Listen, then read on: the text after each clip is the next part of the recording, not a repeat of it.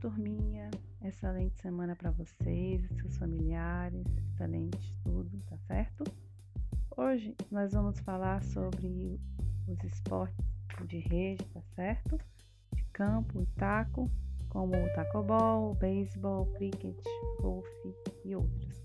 Esportes de rede e parede, voleibol, tênis, badminton, peteca, squash, entre outros. Esportes de invasão são os de basquete, futebol de campo, futsal, handball e o polo aquático, certo? Então a gente vai estar tá a tia vai estar tá lendo para vocês agora o texto da página 31 da nossa nova apostila e 32, tá certo? Vocês já devem ter feito download, estou só fazendo esse podcast para algumas pessoas que ainda não fizeram download. Mas eu peço a vocês que vocês o façam, tá certo? É, a atividade 11 vai falar sobre o badminton. Por favor, vocês prestem atenção, tá bom?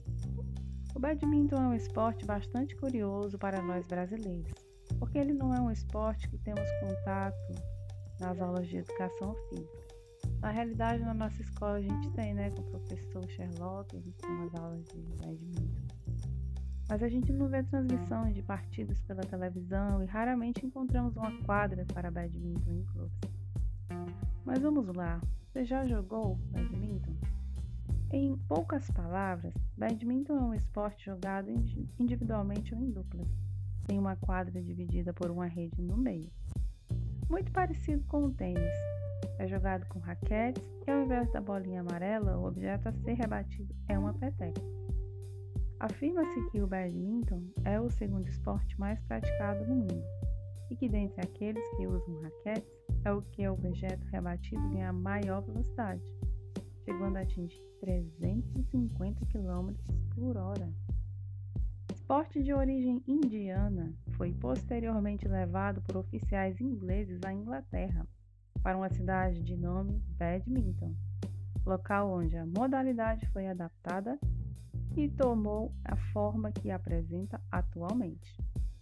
As dimensões oficiais da quadra são de 6,1 metros de largura por 19,80 metros. A rede que marca a divisão da quadra é posicionada a 1,55 metros do solo. A peteca é bem leve, constituída por 16 penas de ganso. A partida é iniciada sempre a partir do cara e coroa, ou de disputa com a própria peteca. Ao jogador que começará a partida é permitido que escolha o lado da quadra em que irá servir. Após o primeiro ponto, segue-se uma regra. Sempre que o resultado do placar for par, o jogador deve se posicionar no lado direito da quadra. E se for ímpar, posicionar-se ao lado esquerdo.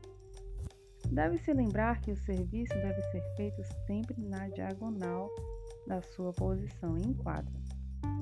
Caso o jogador ganhe o ponto, também chamado de errado, ele continua a servir, mas muda o lado do serviço. Durante a partida, as faltas ocorrem quando A. A roupa do atleta ou a sua raquete tocarem a rede. B. Se a peteca acertar o jogador, o teto ou a sua roupa. C quando a peteca cair fora das linhas da quadra. D. Se ocorrer invasão para o lado da equipe adversária. E. Se golpearem duas vezes a peteca do mesmo lado da quadra. F. Se a peteca for servida para a sua dupla do mesmo lado da quadra. G. Se o servidor movimenta-se para rebater na peteca e a erra. Na página 32 continua. A partida consiste em um total de três games, vencendo o jogador que ganhar dois games primeiro. Os games são compostos de 21 pontos, e caso haja empate de 20 a 20, é necessário que o vencedor tenha uma diferença de dois pontos. A exceção somente ocorre se o placar atingir o empate de 29 a 29, vencerá quem atingir os 30 pontos. Existem dois tipos de petecas: as tradicionais, feitas com penas de ganso, e as sintéticas, feitas de nylon. Ambas possuem bases esféricas feitas de cortiça ou poliuretano, contendo um pequeno peso de chumbo, sem o qual a peteca seria muito leve para percorrer as distâncias necessárias. A esta base estão fixadas 16 penas, e no caso das petecas de nylon, uma saia deste material. Jogadores profissionais só utilizam as petecas de penas, que só duram alguns ralis, pois as penas são, não suportam os golpes. As petecas sintéticas são mais usadas por jogadores amadores, iniciantes e para treinamento. Essas petecas são mais baratas do que as de penas e duram muito mais. Seja qual for a peteca escolhida, certifique-se de que ela foi testada para alcançar a velocidade correta necessária no local onde se realizarão as partidas.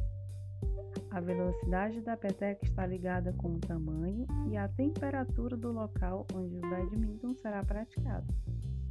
Em outras palavras, com a resistência do ar. Normalmente, as petecas sintéticas possuem uma gradação e relaciona cores com a velocidade da peteca. Já as de pena possuem uma escala numérica para designar as velocidades. Então, turminha, essa primeira atividade 11 é a leitura desse texto que a tia deu para vocês, tá bom? Atividade número 12, eu vou deixar aí para vocês a imagem, é justamente confeccionando o material alternativo ele convida vocês a construir uma ra raquete para estar tá jogando, tá certo? Então vocês vão precisar aí de caixa de papelão, jornal, revista, cola, sempre com auxílio de algum adulto, tá certo?